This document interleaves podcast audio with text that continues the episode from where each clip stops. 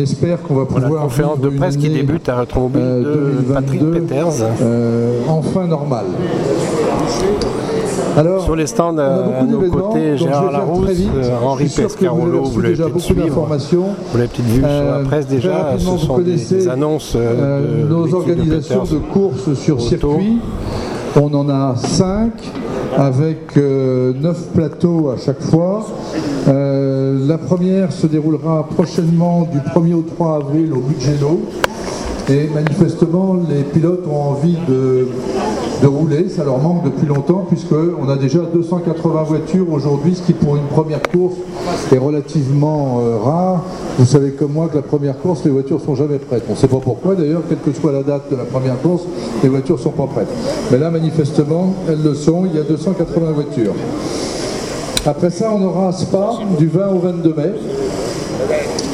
Le Grand Prix de l'âge d'or du 3 au 5 juin avec euh, un plateau un petit peu exceptionnel, un plateau de, voitures qui ne seront pas en course, mais qui seront en parade, qui seront euh, les, les F1 euh, de la génération Prost, Senna, Schumacher. On n'a pas vocation à faire des courses régulièrement en Bonjour Jean-Pierre, en single seater.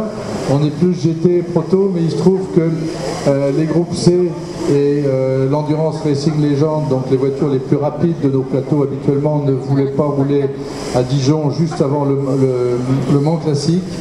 Donc on avait un, petit espace pour ces voitures. Après ça, on aura les, les 10 000 tours fin août. Euh, on les a déplacés. Normalement, on les fait en début de saison, mais là, elles vont être euh, du 26 au 28. Euh, on a eu l'occasion, en fait, euh, d'utiliser cette date les deux années précédentes pendant le Covid. Et c'est une date qui fonctionne bien, avec des jours très longs, donc ça nous permet de faire des nocturnes.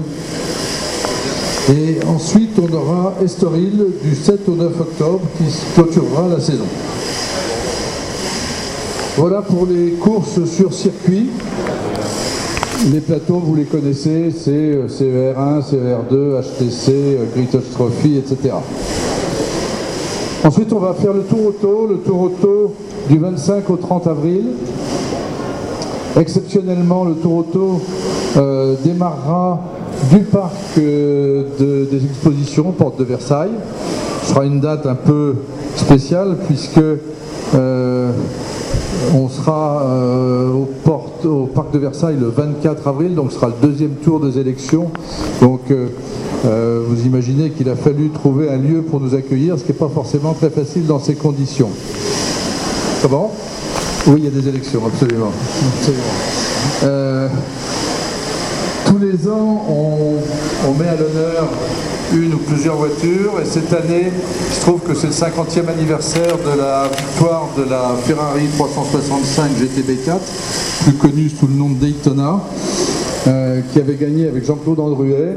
Et donc, euh, on a fait appel aux propriétaires et on va avoir a priori 7 et peut-être 8 voitures, 8 voitures de 8 Daytona, euh, ce qui est assez exceptionnel puisque euh, il y en a euh, 15 euh, sorties de l'usine, plus euh, une dizaine euh, acceptées euh, par euh, euh, euh,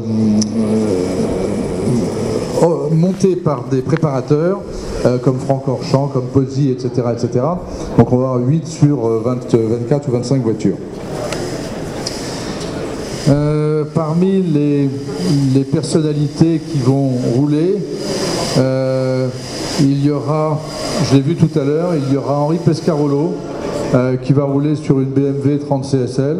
Je l'ai vu tout à l'heure, mais évidemment il est reparti maintenant. Mais euh, vous pourrez le suivre.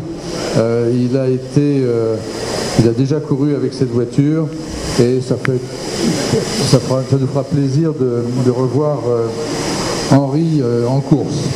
Le parcours est un peu, un, est un peu nouveau, comme d'habitude, on, change, on va aller à la Baule le premier jour. Euh, c'est la première fois qu'on va à la Baule en historique, mais à l'époque euh, contemporaine du Tour Auto, c'était une étape régulière. Ensuite, on va aller à Limoges, puis euh, Bordeaux, Pau, et on va finir à Andorre où on est passé il y a une vingtaine d'années, mais c'était juste une étape, alors que là, ce sera la fin du tour. À côté de Henri Pescarolo, il y aura un certain nombre d'entre vous, des journalistes, euh, que vous pourrez euh, suivre. Il y a Bruce Joigny, Jean-Pierre Gagic, François Alain, Grégory Galifi, euh, et j'en oublie certainement. Le tour auto. Gérard Larousse, tu le fais? Tu le fais pas le tour auto? Il devait le faire, il devait le faire, mais il y a eu des modifications ces derniers jours et il ne le fait pas. Donc je n'ai pas dit que des bêtises, excusez-moi. Euh, ensuite, une nouveauté, nouveauté chez nous. On, avait passé un accord avec euh, la famille Zaniroli euh, il y a trois ans pour reprendre le rallye des princesses.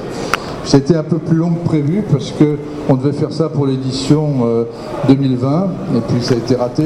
On devait le faire pour l'édition 2021, on a recommencé, enfin on a repoussé. On va le faire enfin pour l'édition 2022. Donc, euh, comme d'habitude, euh, ça va partir euh, de la place Vendôme avec une centaine de voitures. C'est le rallye des princesses Richard Mille, donc avec toujours Richard qui nous accompagne. On a amené quelques nouveaux partenaires, on a amené BMW, on a amené Perrier Jouette, et puis je pense qu'on va avoir d'autres partenaires qui vont nous rejoindre sur les années suivantes, et avec un parcours assez nouveau, puisque normalement ça part de Paris pour arriver sur la côte méditerranéenne, et cette fois-ci ben, on va faire exactement le contraire, puisque on va aller sur euh, le Touquet, puis euh, Deauville, Dinard et La Baule. Donc euh, on termine au bord de l'eau, mais une eau plus fraîche, plus vivifiante sans doute. Et ben, je ne sais pas quel, sera le, parcours 2023, mais on va tester ce, changement cette année et on va essayer d'apporter de, la nouveauté. Euh, après le rallye des princesses, le gros morceau de l'année, le gros morceau de l'année, c'est le Mans classique. c'est donc la Alors le Mans classique, euh, c'est comme le rallye des princesses. on l'espérait en 2020, on l'espérait en 2021, on va quand même 2022. en 2022.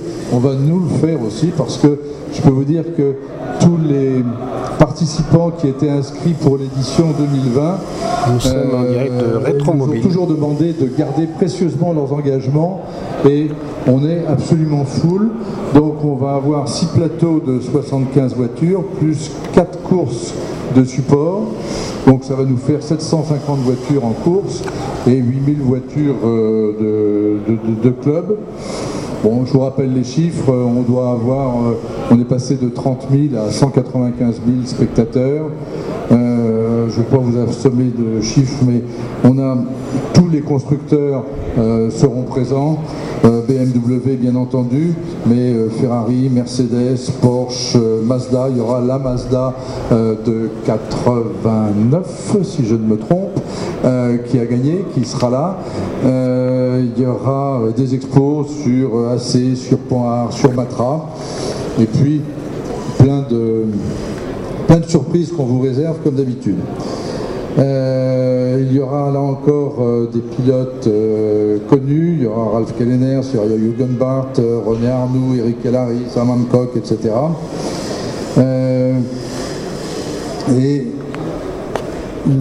pour la première fois, on va commencer le jeudi midi jusqu'au dimanche soir. je vous rappelle qu'en 2002, on a fait ça samedi-dimanche avec euh, même les essais de nuit qui s'intercalaient entre les, entre les courses.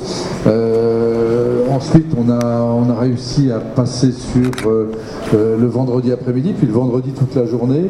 Et là maintenant, on sera ouvert le jeudi après-midi. Alors entendons-nous bien, la piste ne sera pas ouverte, mais vous savez que pendant le moment classique, le spectacle, il est sur la piste, mais il est aussi dans les paddocks. Et donc, les voitures seront là, il y aura les vérifications techniques, et donc tous les spectateurs pourront tourner autour des voitures, discuter avec les collectionneurs, etc. Et donc ça fera trois jours et demi euh, de Mans classique. Et puis, une nouveauté importante, c'est que le Mans Classique se déroule tous les deux ans et ça se déroulera, à mon avis, toujours tous les deux ans parce qu'il est très difficile euh, d'ouvrir euh, la ligne droite des Hunaudières parce que c'est un, une contrainte pour les commerçants. Mais 2023 sera une année spéciale puisque ce sera l'année du centenaire de l'ACO. Et là, je vais passer la parole à Pierre Fillon, le président de l'ACO et euh, associé dans l'opération Le Mans Classique.